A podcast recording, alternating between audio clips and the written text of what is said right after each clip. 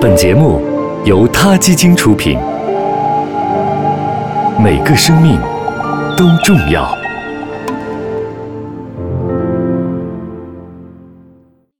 欢迎收听今天的他 Radio，获取每天最新节目推送，请关注他 Radio 微信公众号，不仅有音频文字版，还有更多关于动物的精彩资讯哦。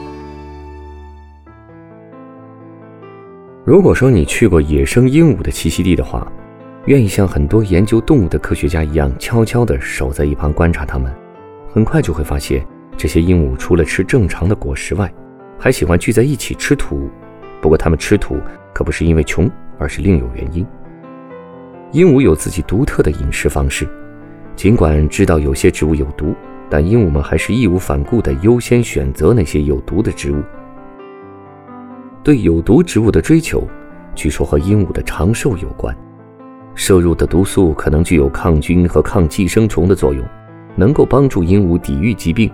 但长期吃有毒的果实，毒素或多或少都会残留在鹦鹉的体内。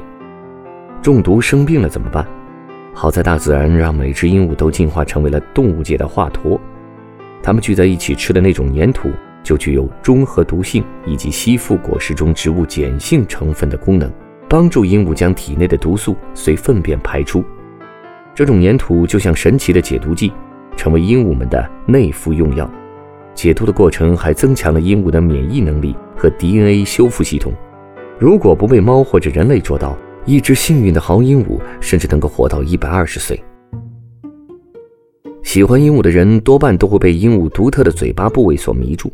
它们弯曲的嘴部看起来要比老鹰尖利的嘴部温柔许多，但如果你认为鹦鹉的嘴巴长成那样只是为了迷人，那就错了。鹦鹉有着肌肉强健的下巴和巨大的喙，头部上下左右的活动十分灵活，再硬的果实也难不倒它们。鹦鹉喙部的弯曲和龙虾的钳子有点像，非常适合从植物果实里咬出种子饱餐一顿。同样。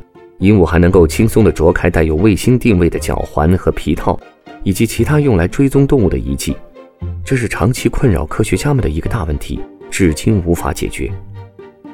鹦鹉目动物在全世界大约有三百六十种，虽然跟其他鸟类相比，鹦鹉的种类不算太多，但它们的智商已经远远超出了其他鸟类，单从语言方面就已经让所有鸟类都输在了起跑线上。不同种类、不同地区之间的鹦鹉虽然叫声不同，但如果待在一起一段时间，就能够互相听懂对方的话。而且年纪越小的鹦鹉，能掌握的鹦鹉语言就越多。一旦学会，就不会再忘记。下次见面，照样还能成功唠个家常。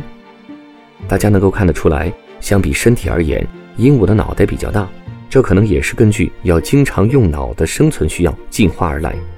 除了语言，鹦鹉的认知能力也比较强。